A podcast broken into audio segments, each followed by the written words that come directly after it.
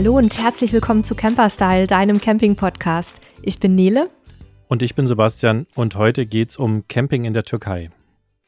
Ja, ein ganz tolles Thema, mit dem wir uns ehrlich gesagt noch gar nicht so intensiv beschäftigt haben. Aber genau deswegen haben wir heute wieder einen Gast im Studio, nämlich Lisa. Lisa ist eine Bloggerin, ähm, Podcasterin, auch eine Autorenkollegin, also ähm, sehr vielfältig tätig. Wir packen euch die ganzen Links auch nochmal in die Show Notes, damit ihr euch alle Kanäle von ihr angucken könnt. Ist super interessant. Ich habe mich da neulich auch selber total festgelesen. Äh, Und jetzt, ähm, ja, Lisa Rudolf ist der richtige Name. Und mit meinen bescheidenen Türkischkenntnissen würde ich mal tippen, dein ähm, Name, unter dem man, unter dem man dich kennt, ist Lisa Karavanche. Ja, genau, Lisa Richtig? Karavanche, ja. Okay. Sehr gut. Möchtest du dich auch noch mal kurz vorstellen, Lisa? Ja, da weiß ich manchmal auch gar nicht so recht, wo ich anfangen soll. Du hast ja gerade schon einiges zu dem gesagt, was ich ähm, mache, gerne mache. Zusätzlich bin ich noch Französischlehrerin. Das ist so im Moment mein Hauptstandbein und habe mir eben mein Leben so gestaltet, dass ich weitestgehend ortsunabhängig ähm, sein kann und das auch sehr häufig nutze. Also bis vor drei Jahren hätte ich noch behauptet, ja, ich lebe Vollzeit im Wohnmobil. Dann habe ich mir aber ein Selbstausbauprojekt zugelegt und da ist es jetzt eher so ein bisschen Teilzeit, aber doch noch sehr oft. Und ja, was gibt sonst noch zu sagen? Ich genieße das Leben, ich ähm, liebe neue Herausforderungen, ich gehe selten den einfachen Weg und ja, finde es einfach wichtig, so das Schönste draus zu machen aus dem Leben, was wir hier haben. Das ist auf jeden Fall eine sehr schöne Eröffnung in das, Das ganze schon Thema. fast ein Schlusswort. das stimmt. Das, äh, das auf jeden Fall auch, das, das können wir dann äh, gegen Ende der Sendung nochmal wiederholen. Aber ja, das, das finde ich einen sehr schönen Punkt, auch wenn es darum heute gar nicht gehen soll, aber das kann vielleicht nochmal auch ein, ein Thema für eine, eine weitere Session mit dir sein. Aber heute haben wir uns ja die Türkei äh, vorgenommen und äh, da ich noch gar nicht in der Türkei war, also außer ein paar Zwischenstopps. Ich weiß nicht, Nele, warst du schon in der Türkei? Nein, noch nie. Und Türkische gleich recht, Freunde, aber sonst. Äh, wir gleich recht noch nicht da gecampt haben, dann haben wir uns überlegt, also gerade so halt Länder, die nicht die klassischen Campingländer sind, sind ja super spannend, einfach um, um auch vielleicht noch ein bisschen mehr Abenteuer und, und Neues zu erleben. Und deswegen haben wir dich eingeladen. Und jetzt die erste Frage, wie kommt's auf die Türkei oder wie kommst du zur Türkei? Warum ist das so dein Camping-Favorite-Land? Ja, also danke erstmal für die Einladung auch nochmal an der Stelle. Und ja, ich bin, mich hat es auch schon immer dahin gezogen, wo es eben nicht so krass touristisch ist. Das war einfach schon immer so mein Ding. Meine erste große Wohnmobilreise wollte ich eigentlich nach Albanien machen. Damals habe ich mich noch, ja, einerseits von anderen abhalten lassen, andererseits war ich nicht gut genug vorbereitet, als dass ich das jetzt durchziehen können. Also jetzt nicht was mental angeht, sondern äh, was ich dabei hatte an Klamotten, weil es dann doch kalt wurde gegen Winter. Ähm, ja, und eigentlich war, hatte ich die Türkei eben ähnlich wie ihr eigentlich so, so gar nicht auf dem Schirm. Ich war dann, als ich mit meiner Lehramtsausbildung fertig war, ähm, wollte ich eigentlich mit meinem neu gekauften Wohnmobil die Sommerferien oder die Zeit danach erstmal verbringen. Und dann hat mich eine Freundin nicht eine Woche, sondern zwei Wochen in ihr Ferienhaus mitgenommen. Ich war damals noch ein bisschen so, hm, zwei Wochen, ich will doch eigentlich mit dem Wohnmobil unterwegs sein. Ähm, ja, und nach den zwei Wochen wollte ich aber eigentlich gar nicht mehr zurück, weil es mir so gut gefallen hat in der Türkei. Und jetzt rückblickend muss ich sagen, damals war ich ja auch, ich sag mal, nur als Tourist unterwegs und hatte noch gar nicht so viele Einblicke wie die, die ich jetzt habe, die das Bild einfach noch gefestigt haben und meine Liebe zur Türkei noch haben größer werden lassen. Und obwohl wir damals eben nur als, ich sag mal, mehr oder weniger klassische Touristen unterwegs waren, hat es mir mich eben schon echt, hat mir so gut getaugt und ähm, mir so gut gefallen, dass ich, ja, dass ich sehr schön gefunden habe und gewusst habe, ich will hier auf jeden Fall mal wieder zurück. Aber dass es dann so laufen wird, wie es gelaufen ist, hatte ich damals auch nicht gedacht. Ähm, ich habe mir dann erstmal, also es war ja dann im Sommer, wo ich das erste Mal dort war, und habe mir dann nicht direkt nach meiner Lehramtsausbildung einen Job gesucht, weil ich erstmal ein bisschen Auszeit machen wollte. Und dann so in den Winter rein dachte ich mir aber doch, okay, es macht schon Sinn, jetzt mal ein bisschen Geld zu verdienen. Und ich habe mich echt überall hin beworben. Also auch nicht nur an Schulen, sondern auch Richtung Erwachsenenbildung, auch nicht nur in Deutschland, sondern auch im Ausland. Und ähm, so stand ich dann letztlich im Dezember vor der Wahl, weil ich da eben dann schon entsprechende Gespräche geführt habe, ähm, Steigerwald fürs zweite Schulhalbjahr oder Türkei. und es war wirklich dann, ja, so dass sei es das, das Herz oder die innere Stimme, irgendwas hat mich in die Türkei gezogen und ich habe mir gedacht, komm, du willst früher oder später ohnehin ins Beamtentum gehen und bevor du dann hier dann, weiß ich nicht, sesshaft wirst oder auch nicht, ähm, machst du halt jetzt mal noch ein Auslandssemester und dann wieder zurück in, nach Deutschland und letztlich wurde aus dem Semester, also dem geplanten halben Jahr, wurden eineinhalb Jahre, weil es mir da echt so gut gefallen hat. Ähm, in der Zeit bin ich dann auch ins Wohnmobil eingezogen. Das war auch so eins meiner Projekte, die ich eigentlich vorhatte, aber ich hätte nie gedacht, dass das dann in der Türkei passiert. Und ja, insofern waren das so die ersten Schritte in vielerlei Hinsicht. Die Geschichte kommt mir sehr bekannt vor. Mir ging es nämlich genauso mit Mexiko. Auch als Touristin hin, direkt ins Land verliebt, ähm, hängen geblieben. Ein Auslandssemester wurden dann am Ende mehr oder weniger drei Jahre. Und wie jeder weiß, äh, ist es ja jetzt auch meine zweite Heimat geworden. Also da gibt's schon sehr viele Parallelen und ich kann es total nachvollziehen, dass man, dass man auf einmal so ein Zuhause-sein-Gefühl für ein Land bekommt, obwohl man irgendwie noch gar nicht alle Seiten davon kennt. Ich glaube, so, so ähnlich war es ja bei dir auch, ne, dass du irgendwie äh, ja direkt was gespürt hast und gar nicht so genau wusstest, warum.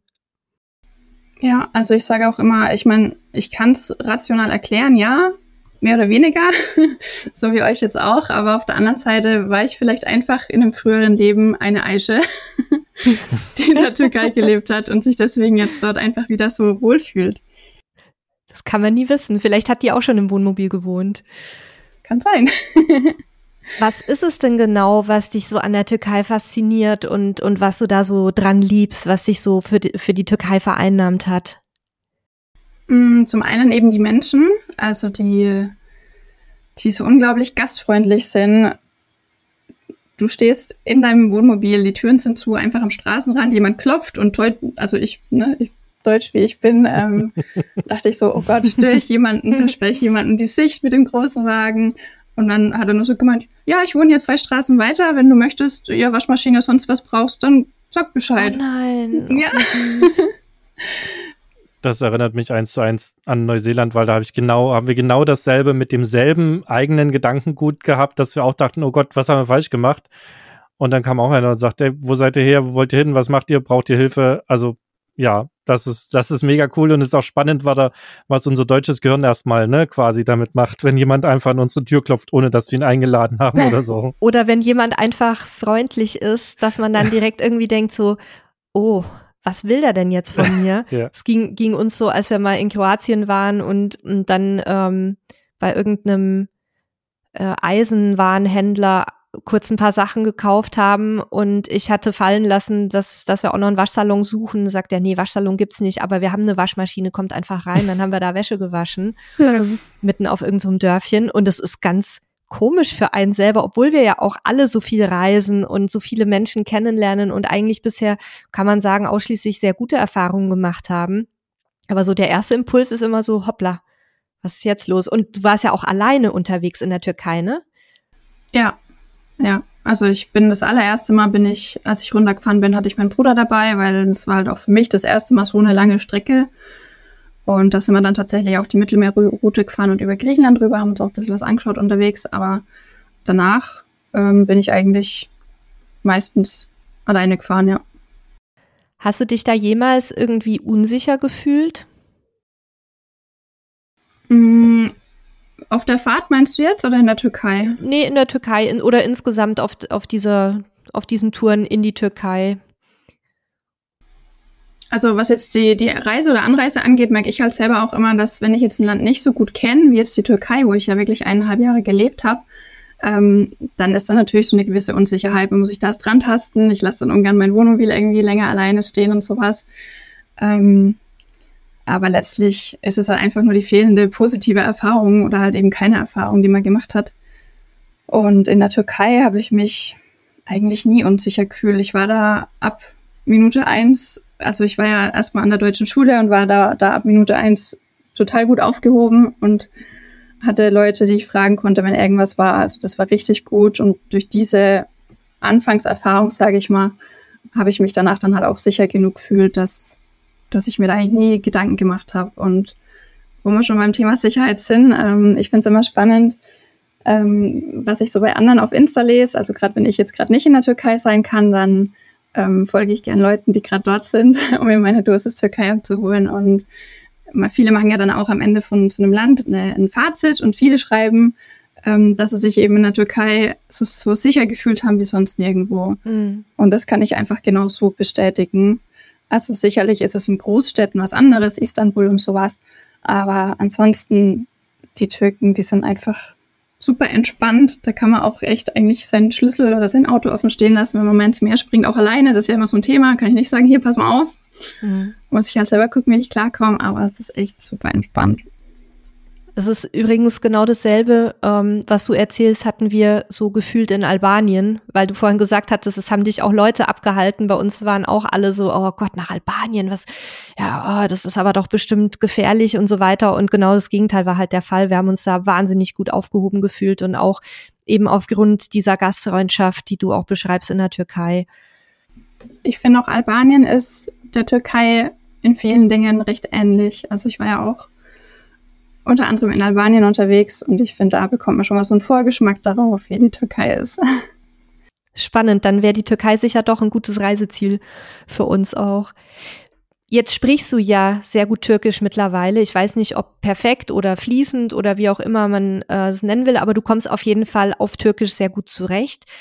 Wenn ich jetzt aber kein Türkisch spreche, mit welchen Sprachen kann ich mich dort bewegen. Auch auf dem Land, natürlich in der Stadt mit Sicherheit äh, in, auf Englisch, aber wenn ich jetzt so auf den Dörfchen unterwegs bin. Mit Google Translate. Okay. also ich habe ich habe, ja, eigentlich hält ihr oder packt jeder direkt das Handy aus, wenn er merkt, okay, wir können uns jetzt irgendwie nicht un unterhalten, sei es auf Englisch, Türkisch oder vielleicht auch Deutsch. Also ganz viele, die ich treffe, die erzählen auch davon, dass sie in Antalya ähm, mal gearbeitet haben und können da halt auch so ein paar Brocken Deutsch. Also mhm.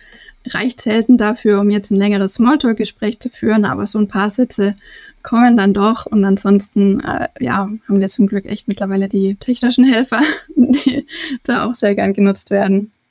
Und das ist dann auch für die Leute kein Thema. Also das ist dann nicht so, dass sie dann irgendwie ähm, ungeduldig werden oder so.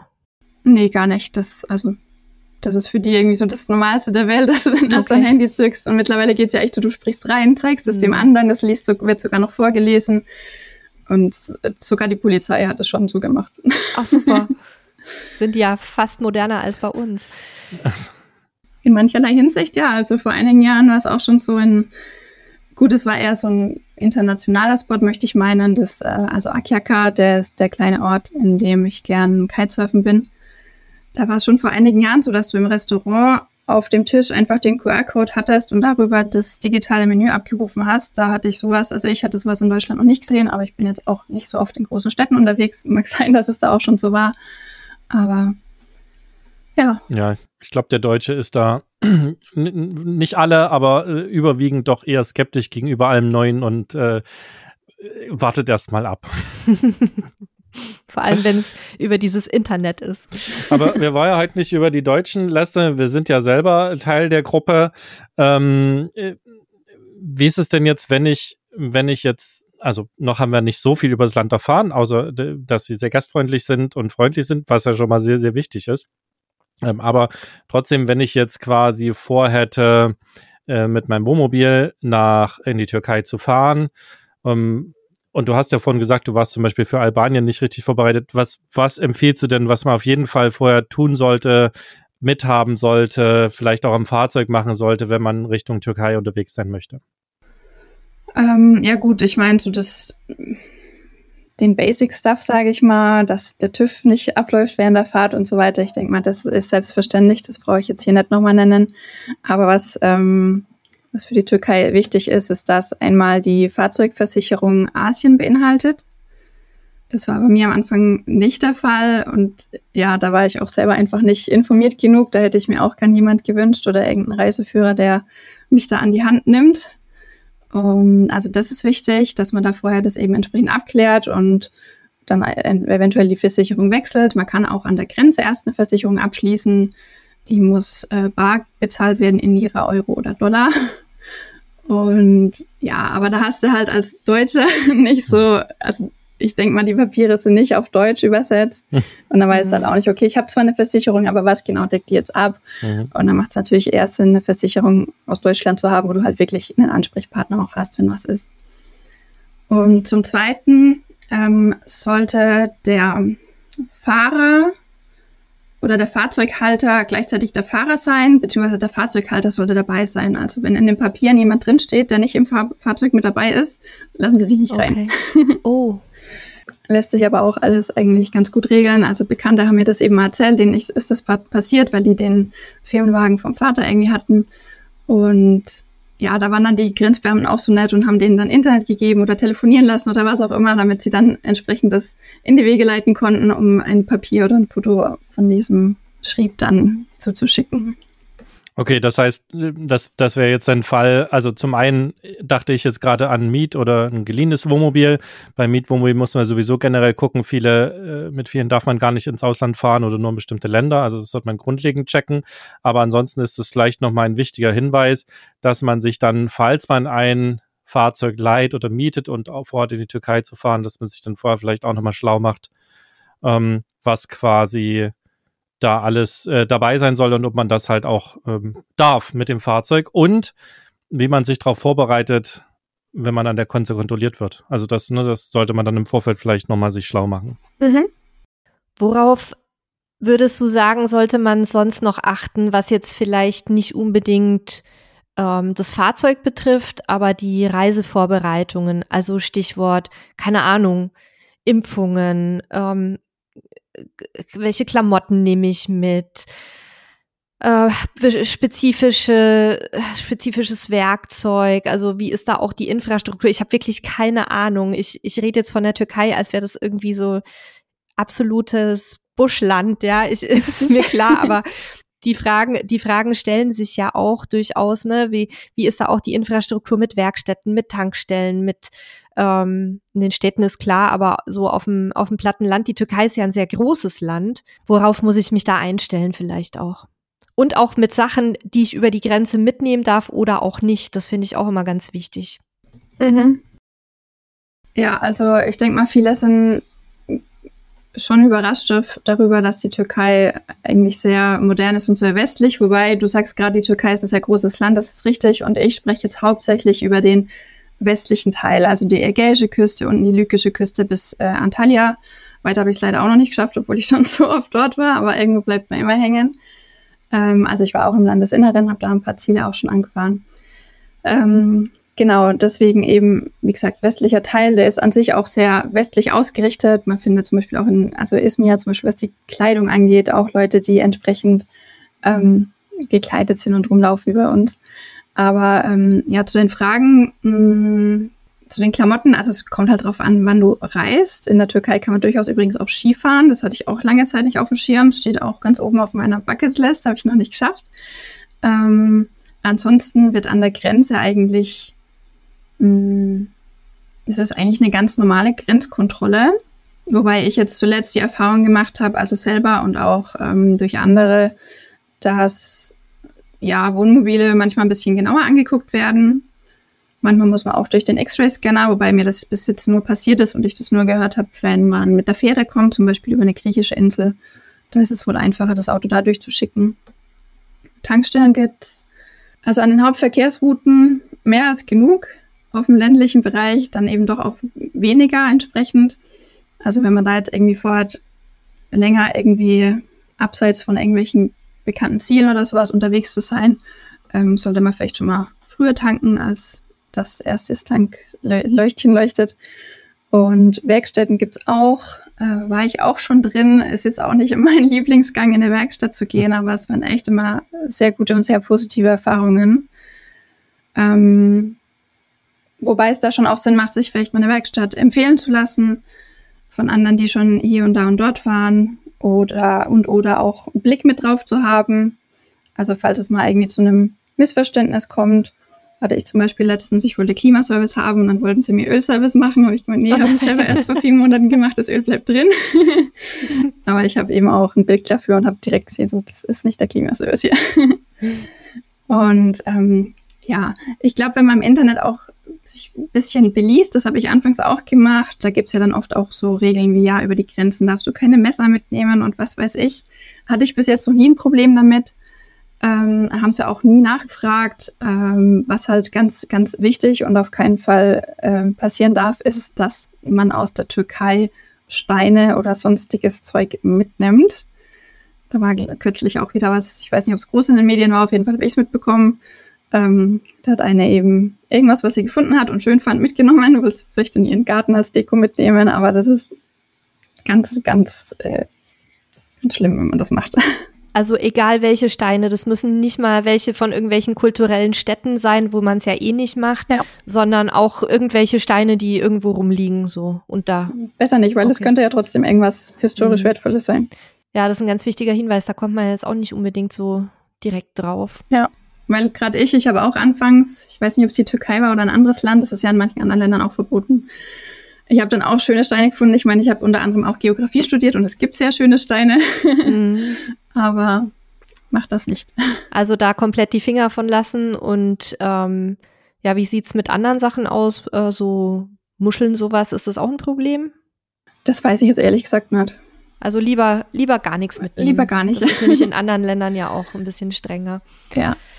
Ansonsten als Hinweis ist da auch immer der, äh, der Zoll und auch das Auswärtige Amt. Und wenn man auch mal googelt nach, nach Zollbedingungen für das Land, findet man häufig zumindest auf Englisch auch ganz viele Informationen, was erlaubt ist, was nicht erlaubt ist. Das ist jetzt nicht nur für die Türkei, sondern mhm. macht generell für jedes Land äh, Sinn, das einmal zu checken, weil es ja doch immer mal wieder auch überraschende Dinge gibt, wie das mit den Steinen. Ne, das ist zwar jetzt im Nachgang, wenn man so ein bisschen erklärt, logisch so, weil vielleicht die Gefahr ist, dass Leute auch auch irgendwelche historischen Städten dann, naja, nicht plündern, aber Dinge mitnehmen. Aber wie gesagt, checkt das einfach im Internet, checkt äh, die, die Zollbedingungen, da habt ihr dann ein ganz gutes Gefühl dafür, was erlaubt ist, was nicht. Ja, man muss ja sagen, vor allem wir Deutsche haben ja ganz schön viel aus der Türkei mitgenommen. Ich sage nur Pergamon-Museum in Berlin. da steht einiges, was woanders hingehört. Voller, ist, da ist die halbe Türkei drin. Richtig.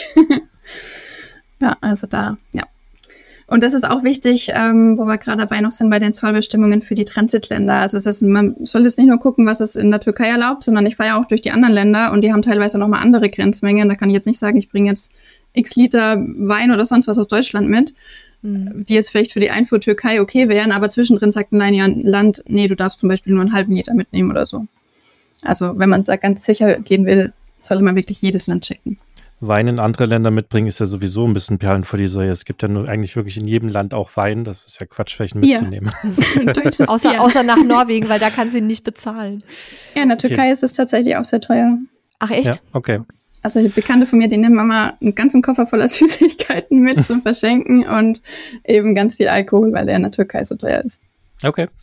Da komme ich auch gleich nochmal drauf, wenn wir, wenn wir nachher nochmal über Lebenshaltungs- und Reisekosten und so weiter sprechen. Aber jetzt hattest du ja schon die Transitländer angesprochen, dann würde ich da gerne auch noch dabei bleiben und zwar bei den Anreiserouten. Ähm, welche sind denn auch unter den aktuellen äh, politischen Gegebenheiten ma gut machbar oder empfehlenswert? Mm, soweit ich weiß, gibt es da jetzt gerade keine politischen Dinge, die man jetzt beachten sollte oder die jetzt irgendwas verhindern würden. Ähm, also empfehlenswert ist, wenn man viel Zeit hat und auch unterwegs noch einiges mitnehmen will. Viel Zeit meine ich jetzt mindestens drei Wochen. Ähm, dann kann man die Mittelmeerroute fahren. Äh, ich hatte damals, ich glaube, 19 Tagen durchschnittlich 270 Kilometer am Tag oder 250, was schon relativ viel war. Also da lieber ein bisschen mehr Zeit einplanen. Lohnt sich auf jeden Fall. Die Mittelmeerküste runter, Albanien, Griechenland, richtig schön. Ähm, Wenn es schnell gehen soll, und das war bei mir zuletzt oder ist bei mir meistens der Fall, dann fahre ich über Österreich, Ungarn, Serbien, Bulgarien in die Türkei. Das ist so eine der Hauptrouten. Alternativ, ähm, das hatte ich auch einmal, da haben wir Ungarn gemieten, weil es, äh, das war aber aufgrund von Corona ein organisierter Konvoi und da gab es irgendwelche Differenzen zwischen Deutschland und Ungarn. Da sind wir dann von Serbien aus nicht nach Ungarn, sondern Slowenien, Kroatien, Österreich gefahren. Das geht auch. Also machen auch so manche, weil sie die Strecke vielleicht schöner finden oder unterwegs noch das eine oder andere anschauen wollen in den Ländern. Manche Leute fahren auch statt über Serbien über Rumänien. Da hat man den Vorteil, dass man nicht ähm, aus der EU ausreist, weil Rumänien ja auch ein EU-Land ist, Serbien allerdings nicht. Und das ist halt auch der Punkt. Also ab der Grenze Ungarn-Serbien fangen halt, ich sag mal, die unangenehmen Grenzkontrollen an oder überhaupt Grenzkontrollen. Und ja, die mag ich immer auch so gar nicht. Aber ich habe halt gehört, dass wenn man jetzt über Rumänien zum Beispiel fährt, dass es sich zeitlich eigentlich nicht viel nimmt, weil du da quasi keine sonderlich gut ausgebauten Straßen hast. Und dann fahre ich eben lieber über Serbien und weiß mittlerweile aber auch ein, zwei Tricks, um nicht so ewig an den Grenzen warten zu müssen, je nachdem, zu welchem Zeitpunkt man dort ankommt. Und sind das geheime Tricks, die du lieber nicht verrätst, damit sie sich nicht rumsprechen, oder kannst du die mit unseren Hörern exklusiv teilen? Wir sind unter uns. die kann ich sehr gerne ganz exklusiv teilen. ja, also viele wissen es wahrscheinlich schon. Es ist so, dass zum Beispiel Ungarn, Serbien, die Grenze dauert immer ewig, egal in welche Richtung. Und wenn man auf der Autobahn bleiben will, dann stellt man sich Richtung Türkei ganz rechts an, weil tendenziell rechts weitere Schalter geöffnet werden können und dann da kann man schneller mal nachrücken. Wenn man möchte, kann man auch über Landstraße fahren. Das geht meistens schneller. Im Sommer ist natürlich überall knall viel los. Aber ähm, ich bin meistens ein bisschen in der Nebensaison unterwegs, also September, Oktober, sowas, November. Und da kann man dann über Szeged nach Röske, glaube ich, so heißen die beiden Städte, ja, genau. Da kann man über die Landstraße fahren und das hat einen Vorteil, das ist ein super kleiner Grenzübergang, das sind die beiden Landesposten direkt hintereinander. Manchmal ist auch da die Schlange sehr lang, aber es geht ganz gut. Da muss man allerdings beachten, ich habe jetzt das Foto nicht da, aber da ist auf dem Schild auf jeden Fall eine Höhenbeschränkung schon angegeben, weil die Grenze nicht sonderlich hoch ist, aber ich mit meinen 2,80 Meter bin da problemlos durchgekommen. Okay. Ich glaube, 3 Meter oder 3,10, irgend sowas. Ja, kann für den einen oder anderen Alkoven ja knapp werden. Ja. So, das ist auf jeden Fall nochmal ein guter Hinweis. Also, wenn ihr ein sehr hohes Fahrzeug habt, dann doch lieber Autobahn und ansonsten, ja, ist wahrscheinlich auch immer ein bisschen Glück, wie der Tag gerade läuft, ne, wo, wo jetzt mehr oder weniger los ist. Genau, die, Land, äh, die Grenze an der Landstraße hat eben leider auch nachts nicht geöffnet. Das muss man noch beachten. Also da muss man einfach je nach Moment entscheiden, wo fahre ich lang und was passt jetzt für mich und mein Fahrzeug. Du hast ja auch ähm, Anreiserouten in deinem Türkei-Reiseführer, in deinem Buch beschrieben, soweit ich mich erinnere. Ähm, Gibt es da auch noch irgendwie konkretere Tipps, dass wir das dann auch noch mal in die Shownotes packen? Also so die genauen Routen zum Beispiel oder ähm, auch Infos, äh, was man vielleicht auch vorbereiten muss zum Thema Maut etc. Mhm. Gibt es in, der gibt's in der Türkei eine Maut?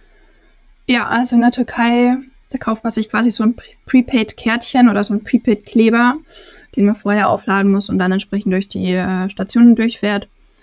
Und da kann man mittlerweile auch online dann eben nachschauen, wie viel Guthaben noch drauf ist und ob man es aufladen muss. Oder sollte man auch tun. Ähm, genau. Und das muss ich mir dann in der Türkei holen oder kann ich das ähm, schon mal hier vorbestellen? Das geht erst in der Türkei. Also da gibt es dann entsprechende Stationen, auch direkt schon nach der Grenze. Diese Maut nennt sich HGS. Und entweder sieht man eben dieses HGS-Logo und fährt mhm. dahin, weil die verkaufen das dann. Oder ähm, man geht zur Post, PTT, in den größeren Städten, da bekommt man das dann auch. Und man hat nach dem ersten Durchfahren von so einem bezahlpflichtigen Posten dann auch zwei Wochen Zeit, um das zu machen. Also es muss nicht unbedingt ganz am Anfang passieren, man ah, muss jetzt nicht ja an der Grenze warten. genau. Okay. Wenn man jetzt zum Beispiel nachts einreist, hat natürlich da auch nichts offen oder die meisten haben wahrscheinlich zu oder manchmal geht das System nicht oder sowas. Dann hat man auf jeden Fall noch ein bisschen Zeit. Und weil du gerade noch das Buch angesprochen hast und die Anreiserouten, ich habe in meinem Buch auch zu jedem Land nochmal hm, eine Seite plus minus stehen mit eben Infos zur Maut und den verschiedenen Klassen, was es kostet oder ja, was und ähm, auch noch ein paar Infos zum Land. Äh, die wichtigsten Wörter, um schon mal an der Grenzstation einen guten Eindruck zu machen. Guten Tag und Dankeschön in der jeweiligen Landessprache natürlich. Und ähm, es sind auch ein paar Campingplätze oder Übernachtungsmöglichkeiten entlang der Route genannt, mit denen ich gute Erfahrungen gemacht habe und die ich gerne immer wieder anfahre. Wie ist denn guten Tag und Dankeschön auf Türkisch? Also guten Tag oder Hallo heißt Merhaba oder auch İyi günler für guten Tag. Und Dankeschön heißt Teşekkürler. Gut, ich hoffe, liebe Hörerinnen und Hörer, äh, Merhaba. Sehr gut. Und Teşekkürler. Super. Ja, guck mal. Also ihr habt es euch hoffentlich gemerkt und seid jetzt äh, bereit für die Einreise oder für die nächste Konversation mit eurem lokalen Dönermenschen. da kann man das nämlich auch ganz gut anwenden. Und die freuen sich bestimmt auch über so mh, hm, über solche Aufmerksamkeiten, sage ich mal, die wir bei uns in Deutschland zum Beispiel gar nicht haben. Also sei es jetzt beim Dönermann oder ähm, auch so, wenn man in ein Geschäft kommt in der Türkei, dann wünscht man erstmal Cola Gelsin. Das heißt so viel wie die Arbeit möge dir leicht fallen. Oh. Oder auch wenn man auf der Straße, keine Ahnung, Müllmann oder sonst was trifft, das wird sich eigentlich immer gewünscht. Und das finde ich halt auch super, super schön. Das sagt auch schon viel aus über das Miteinander in der Türkei. Das finde ich schön. Und dann fällt man auch nicht direkt als Tourist auf. ja, das ist auf jeden Fall so ein, so ein bisschen die paar, zwei, drei wichtigen Worte lokale Sprache äh, sich einmal äh, einzubläuen. Für mich ist das immer sehr anstrengend, aber hilft auf jeden Fall so. Das bringt einen zwar dann auch öfter in die Situation, dass die Leute dann gleich oder dass manche davon ausgehen, dass die Sprache sprichst und dann gleich natürlich weitersprechen in der Sprache, da musst du erstmal einbremsen. Ähm, aber das, das ist ja nichts Ungewöhnliches und auch nicht schlimm. Äh, halt einfach, ich versuche mir mittlerweile auch dann noch äh, mehr spreche ich nicht oder ich lerne noch quasi mit, mit einzuprägen, so dass dann klar ist, okay, das äh, bis hierher und jetzt müssen wir halt äh, irgendwie anders weiterkommen. Ja. Und okay, jetzt, jetzt wissen wir, wie wir hinkommen. Und ähm, wie ist denn generell so die, die Infrastruktur, Campingplätze, Versorgung, Entsorgung und so weiter in der Türkei? Also man braucht da jetzt nicht äh, davon ausgehen, dass es so ist wie zum Beispiel in Deutschland. Sowas wie ähm, ganz klassische Stellplätze gibt es eigentlich gar nicht. Also es gibt entweder Campingplätze in allen äh, ja, Ausstattungsvarianten von luxuriös bis ja, eher überarbeitungsbedürftig. Und dann gibt es eben Parkplätze, also ganz normale Parkplätze. Wenn man Glück hat, ist da vielleicht eine Toilette in der Nähe oder ein Park. Aber ja, das ist so das, das die beiden Dinge, die es eigentlich gibt. Und ich stehe ohnehin die meiste Zeit frei. Ähm, ich fahre dann meistens mal auf einen Campingplatz, wenn ich eine Waschmaschine brauche, weil ähm, die Waschmaschinen- und Waschsalonsituation in der Türkei ist äh, verbesserungswürdig. also sowas gibt es eigentlich nicht. Ne? Man kennt zum Beispiel von Griechenland, da gibt es irgendwie überall Waschsalons. Mhm. Aber, Spanien ja auch und Frankreich. Ne? Ja, Traum. mhm. Und in der Türkei habe ich mal einen Spruch gelesen, als ich das mal recherchiert habe, da hieß es, den Waschsalon in der Türkei erkennst du an der Wäscheleine im Garten. Also witzig, es hat jeder ja, seine eigene okay. Waschmaschine. Und die Campingplätze, wie, wie dicht oder rar sind die so gesät? Wie, also wie muss ich mir das vorstellen, gerade im ländlichen Raum, so alle wie viel Städte, Dörfer, Kilometer kann ich da was finden? Ist das eher so sehr verstreut oder gibt es da auch ein etwas dichteres Netz? Mm. Also tendenziell findet man Campingplätze natürlich eher da, wo auch die Touristen sind. Also an der Küste klar viel mehr als jetzt irgendwie im Landesinneren. Ähm und im Landesinneren würde ich sagen eigentlich auch eher nur oder hauptsächlich an Touristenattraktionen, weil die Leute müssen natürlich auch gucken, lohnt sich sowas aufzubauen. Mhm. Wenn kaum jemand vorbeikommt, dann tendenziell natürlich nicht. Deswegen eher in den größeren Städten oder da, wo es eben was gibt für die Touristen. Und da hat man jetzt in manchen Städten tatsächlich, wie es zum Beispiel in Karsch an der Südküste, eine sehr große Auswahl an Campingplätzen. Und in anderen, da gibt es halt einen Campingplatz. Und du hattest gesagt, du stehst eigentlich meistens frei. Wie ist da die rechtliche Situation? Ist es geduldet? Ist es erlaubt? Und auf was muss ich da vielleicht aufpassen? Also mein Informationsstand ist, dass es nicht rechtlich geregelt ist und insofern geduldet. Allerdings, also die Türkei ist grundsätzlich nach wie vor ein Freistehparadies. Deswegen bin ich da auch so gern unter anderem. aber auch in der Türkei wurde es in den letzten Jahren einfach sehr extrem, was diesen, was Wohnmobile angeht. Die Türken, die sind jetzt mittlerweile auch voll auf den Zug mit aufgesprungen. Und ähm, da kann es oder kommt es mittlerweile tatsächlich hier und da vor, dass man dann doch weggeschickt wird. Okay, also überall da, wo es halt übertrieben wird, genauso wie hier bei uns auch, kommen dann so langsam die Regulierungen. Ja, und da darf man sich auch mal darauf einstellen, dass es auch vorkommt, was war es bei mir das späteste, ich glaube 11 Uhr, also 23 Uhr nachts, ich glaube einmal auch später wurde schon mal bei mir im Wohnmobil geklopft.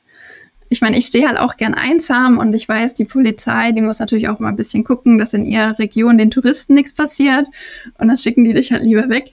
Mhm. Äh, oder stellen dich halt, oder sagen halt hier, fahr bitte da und dahin, da ist es sicherer, ähm, um da irgendwie irgendwelche Eventualitäten auszuschließen. Aber ich denke mir halt immer, wenn ich irgendwo bin und da ist eh niemand, was ist wahrscheinlich sicherer, als irgendwo in der Stadt sich da hinzustellen. Ja. Ja. Und dann natürlich, wenn man weggeschickt wird, so wie in anderen Ländern auch, nicht groß rumdiskutieren, sondern einfach Sachen packen, wegfahren. Ne? Ja, ja, genau. Also die Polizisten, die sind grundsätzlich eigentlich sehr nett. Also es gibt sicherlich auch Ausnahmen, aber ich habe nur gute Erfahrungen gemacht. Und ja, da ist man einfach kooperativ. Ich hatte meistens das Glück, dass es hieß, ja, du kannst jetzt noch heute Nacht dastehen und fährst dann halt morgen früh weg. Aber jetzt zuletzt hatte ich jetzt diesen Herbst tatsächlich einmal die Situation, dass es hieß, hm, nee, hier ist nicht gut, wir eskortieren dich jetzt mal, folge uns mal bitte und dann kannst du da bleiben. Denen hat es eben nicht gepasst, dass ich an einem dunklen Ort stand. Die wollten einfach mhm. nur, dass ich irgendwo stehe, wo Beleuchtung ist. Okay, ja gut. Äh, ob das dann so sinnvoll ist, das lasse ich mal dahingestellt. Aber so wie du das jetzt beschreibst, auch mit der, mit dem Campingplatznetz und insgesamt mit der Infrastruktur, wäre es ja dann aber schon ratsam, mit einem Fahrzeug unterwegs zu sein, das zumindest für einige Tage autark ist, dass man da so ein bisschen unabhängiger ist, oder? Macht auf jeden Fall Sinn, ja.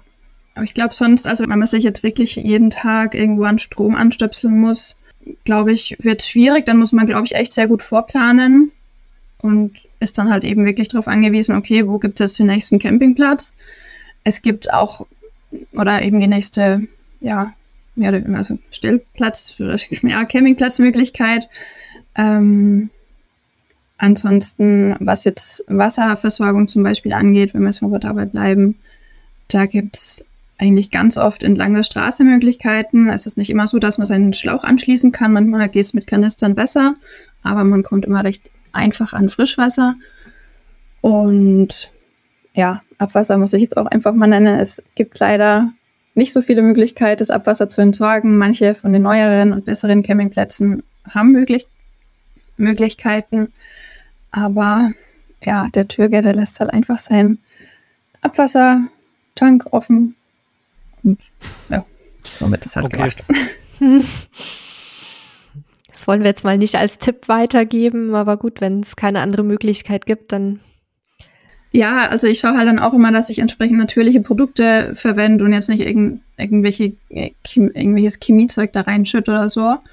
Punkt eins. Und zum anderen ist es, denke ich, immer noch besser, wenn halt überall ein bisschen was ist, jetzt so aus Türkensicht, als dass ich jetzt irgendwo 100 Liter Abwasser hinkipp. Mhm. Und ja, Natürlich kann man das auch auf irgendwelchen, äh, in irgendwelche Gullis oder sowas leiten, aber es ist nicht so, dass wie bei uns alles irgendwie in der Kläranlage leit, landet. Manchmal geht es dann halt auch einfach straight ins Meer. Mhm. Okay, also wäre auf jeden Fall auch so eine, eine Trocken-Trenntoilette eine sinnvolle Geschichte, wo man dann zumindest auch die Toilettenentsorgung deutlich einfacher hat, weil Müll, Mülleimer und so weiter wird es ja wahrscheinlich geben. Ja, gibt es auch entlang der Straße ganz öffentlich große Müllcontainer.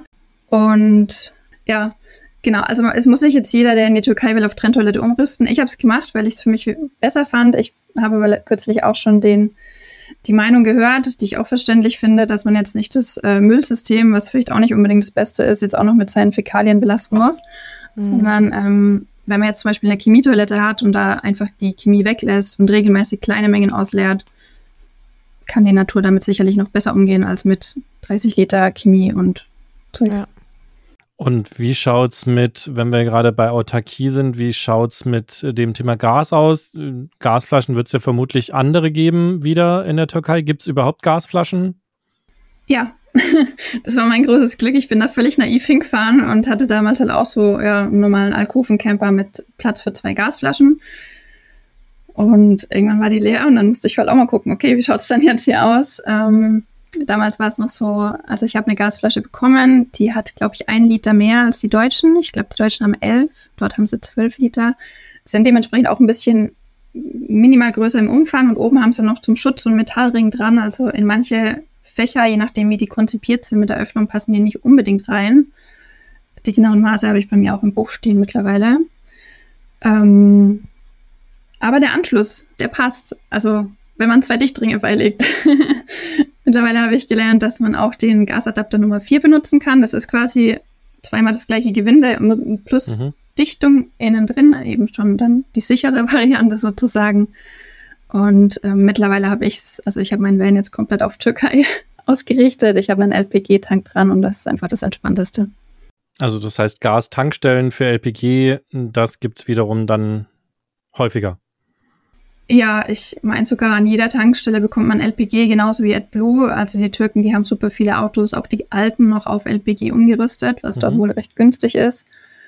Und ähm, ja, tanken natürlich günstig. Ich weiß nicht, ob es für die auch steuerlich einen Unterschied macht.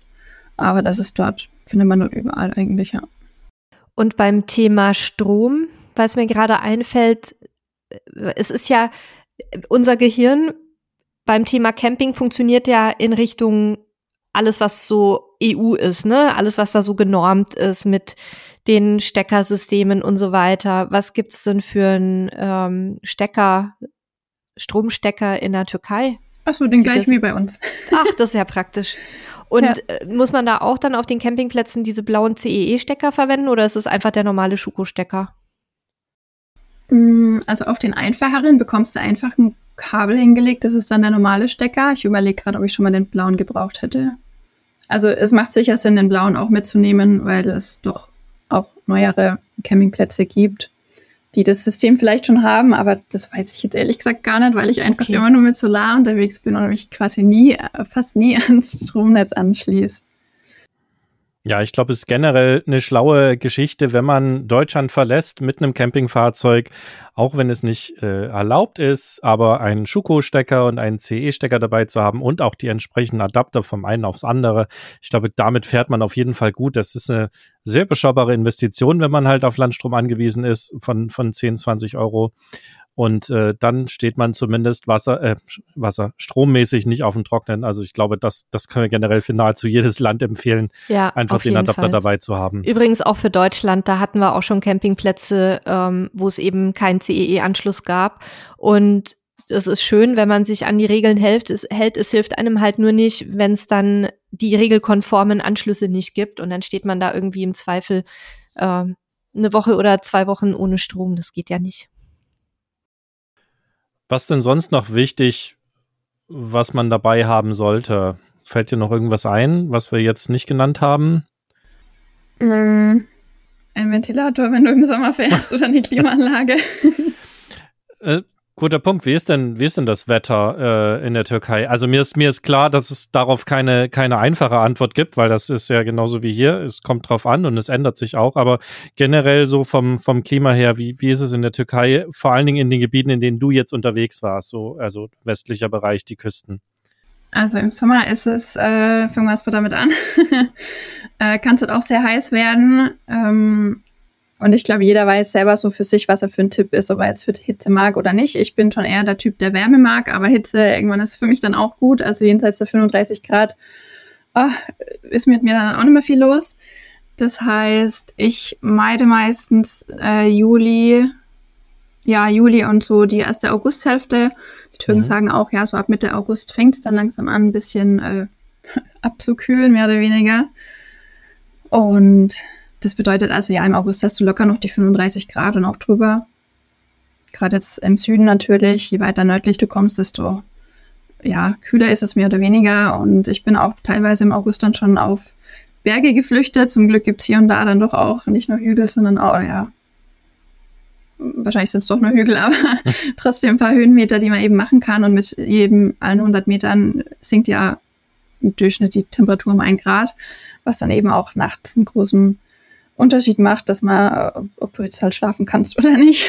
Mhm. Und wenn halt nachts das Temperatur, äh, die Temperatur nicht unter 30 Grad fällt, dann halt selbst ich es nicht mehr aus. Aber äh, zum Vergleich dann gleicher Zeitraum am nächsten Tag oder nächste Nacht bin ich auf den Berg gefahren, da hatte ich nachts dann angenehme 24 Grad. Das war dann schon eine ganz andere Geschichte.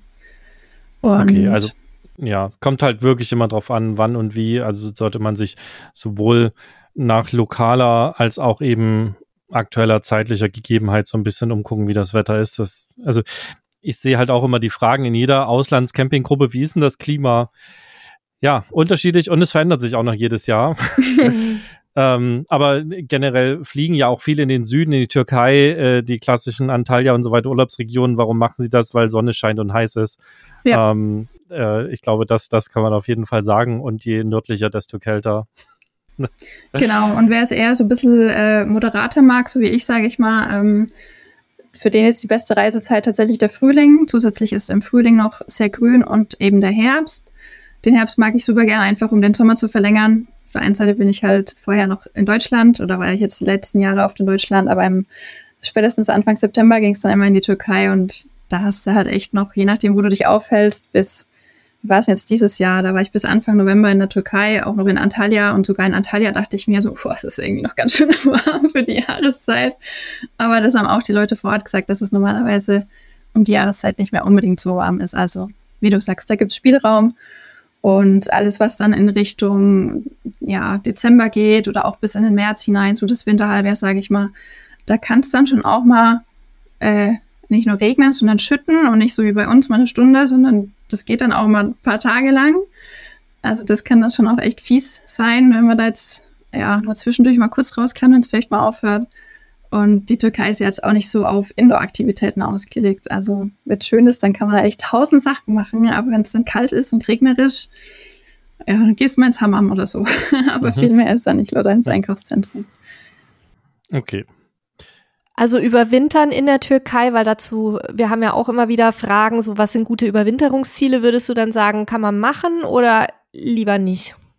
Kann man definitiv machen und wenn man es warm möchte, dann würde ich jetzt so echt die Region Antalya oder auch die lykische Küste empfehlen. Das ist so relativ weit südlich, sage ich mal.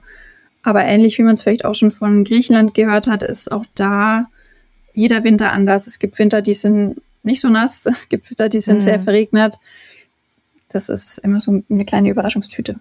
Also man hat keine Wettergarantie. Nee, leider nicht. Die hat man ja nicht. Schade. Weil wir suchen ja auch immer nach, nach schönen Alternativen, wo man die kalten Monate bleiben kann. Ja. Andere Erdhalbkugel, würde ich sagen. mm, ja. Das ist im Moment ja die, ja, wobei ist nicht die andere Erdhalbkugel, aber Mexiko funktioniert für uns da sehr gut, muss ich sagen. Wie sieht es denn noch, ich sag mal so bezüglich Verhaltensregeln für Touristen ähm, aus? Frage auch, was jetzt gerade äh, in Thailand oder auch in vielen arabischen Ländern ist, ne, dass man ja sagt, Schultern bedecken, nicht unbedingt kurze Hosen, äh, gerade wenn man zu bestimmten ähm, Lokalitäten geht. Wie ist es in der Türkei? Ähm, ähnlich würde ich sagen, also sei es jetzt auch Griechenland oder Türkei, wie du sagst, gewisse Lokalitäten, also Moscheen oder sowas, da muss man definitiv bedeckt rein ähm, vor allem als Frau. Und grundsätzlich sage ich einfach immer, passt dich den Locals an, schau, wie die rumlaufen, weil spätestens, wenn du von allen komisch angeguckt wirst, dann ist es dir selber unangenehm. Und ähm, soweit ich das gehört habe, ist es auch so, dass man jetzt je weiter mal in den Osten der Türkei kommt, desto traditioneller ist es. Und ähm, ja, da würde ich mir dann wahrscheinlich auch eher weite lange Hosen kaufen, ein bisschen was, was halt luftig ist, aber eben länger geschnitten. Und was sonst die Verhaltensregeln angeht, ja, ich denke mir immer, die meisten, die kommen in die Türkei, weil sie Urlaub machen wollen. Da gehe ich jetzt auch nicht irgendwo hin und diskutiere großartig über die Politik, egal wie gut oder schlecht sie mir gefällt. Vor allem nicht in der Öffentlichkeit. Und ich denke, das ist schon mit das Wichtigste. Und wie ist es so mit Dinge wie in der Öffentlichkeit trinken oder solche Geschichten. Also ich kenne das halt auch aus verschiedenen Ländern, die auch gar nicht muslimisch geprägt sind teilweise, dass du zum Beispiel auch in, auf öffentlichen Plätzen oder öffentlich sichtbaren keinen Alkohol trinken darfst. Da darfst du dich dann auch nicht irgendwo mal mit deinem Bierchen hinsetzen. Oder rauchen oder ähnliches. Mhm. Also da ist mir jetzt nichts bekannt. Dass, ich weiß nicht, ob es vielleicht in Istanbul da irgendwas gibt, dass man hier und da vielleicht nicht Alkohol trinken darf an gewissen Plätzen oder sowas. Aber ansonsten ähm, darf man das überall und wird auch überall gemacht. Allerdings, also in Restaurants ist es offiziell verboten. Das fand ich jetzt mal wieder ganz schön, als ich in Serbien in einem Café saß und da alle gefalmt haben. dachte ich mir, ah, wie schön ist es in der Türkei. Wobei man da eh meistens draußen sitzt und draußen wird natürlich auch geraucht am Nachbartisch, okay. Ja. Genau, ja, also die Türken, die rauchen gerne und viel und schmeißen ihre Stummel auch überall hin. Oh. Also das kann mancherorts schon echt nervig sein. Ich packe dann auch oft, wenn ich weiß, ich bin an dem Ort jetzt eh immer länger, dann zuerst meine Mülltüte aus und sammle ein.